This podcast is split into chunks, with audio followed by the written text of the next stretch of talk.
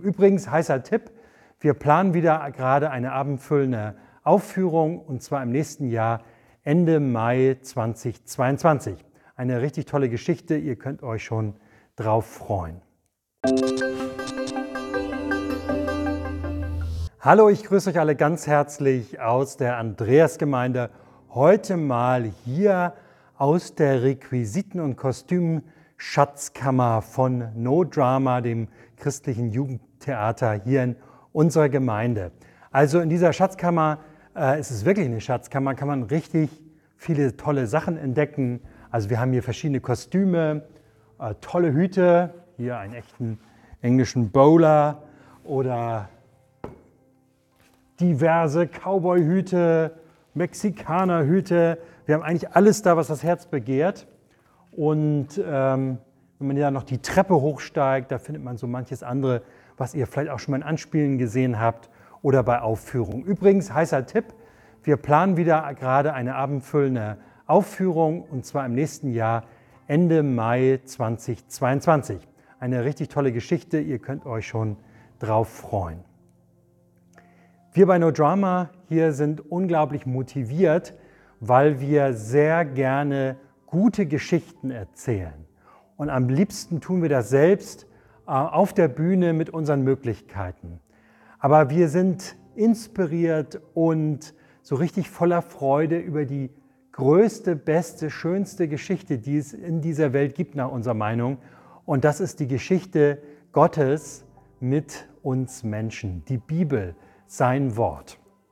Und das inspiriert uns einfach und motiviert uns, das anderen lieb zu machen, auch Freude dran zu machen, ähm, darauf zu zeigen, was Gott in seiner großen Geschichte in der Bibel mit uns Menschen zu sagen hat. Es gibt ja viele Möglichkeiten, wie Gott zu uns sprechen kann. Er hätte auch noch ganz viele andere Hauptmöglichkeiten wählen können, aber das ist wirklich sein Favorite, seine Hauptmöglichkeit, mit uns zu sprechen durch sein Wort. Manchmal brauchen wir es einfach schwarz auf weiß, dass wir wissen, nochmal noch mal nachlesen können, wer sind wir eigentlich bei Gott? Dass wir geliebte Menschen sind. Die ganze Bibel ist eine große Liebesgeschichte, die Gott mit uns Menschen hat. Auch wenn es immer wieder da auch Probleme gibt und ja, Beziehungsprobleme kann man sagen, aber Gottes Liebe scheint überall durch. Wer sind wir bei Gott? In Christus, durch Jesus. Das können wir da nachlesen. Was tut Gott alles, ähm, damit wir immer wieder zu ihm zurückkommen können? Und welche Möglichkeiten gibt er uns? Ähm, wie ist der Charakter Gottes? Was sind eigentlich seine Eigenschaften? Was ist eigentlich das, was Gott für unser Leben möchte? Was ist sein Wille? Was ist eigentlich weise in einem Leben zu leben? Und vieles, vieles mehr. Man kann unglaublich viel in der Bibel entdecken und darauf zu zeigen und immer wieder das neu zu verstehen, ist unheimlich toll. Und die tollste Erkenntnis ist, dass das, was da steht, so wie sich Gott uns vorstellt, dass das auch für mich und dich gilt. So wie Mose das erlebt hat und Abraham, wie die Propheten das erlebt haben, wie David und Daniel das erlebt haben, wie Paulus das erlebt hat und die Jünger, das können wir genauso erleben. Wir können genauso Gott so erleben. Und deshalb sind die Zusagen, die Verheißungen, die Versprechen, die Gott in der Bibel macht, auch Zusagen und Versprechen, die uns gelten. Und das ist unheimlich großartig. In Jesaja, in Jesaja 40, dem Propheten, da steht zum Beispiel, den Erschöpften gibt er neue Kraft und die Schwachen macht er stark. Selbst junge Menschen ermüden und werden kraftlos. Starke Männer stolpern und brechen zusammen. Aber alle, die ihre Hoffnung auf den Herrn setzen, bekommen neue Kraft. Sie sind wie Adler, denen mächtige Schwingen wachsen.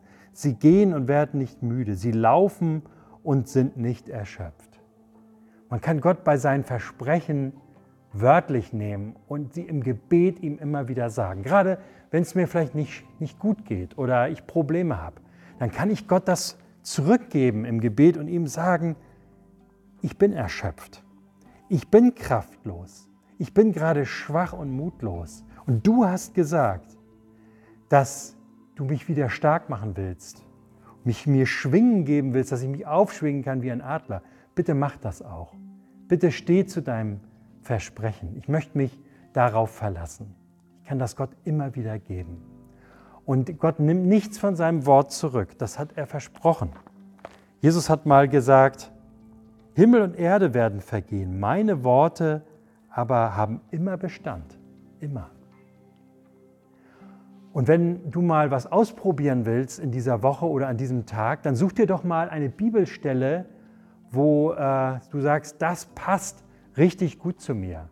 Das ist gerade meine Situation. Und dann setz mal deinen Namen dort ein. Deinen persönlichen Namen.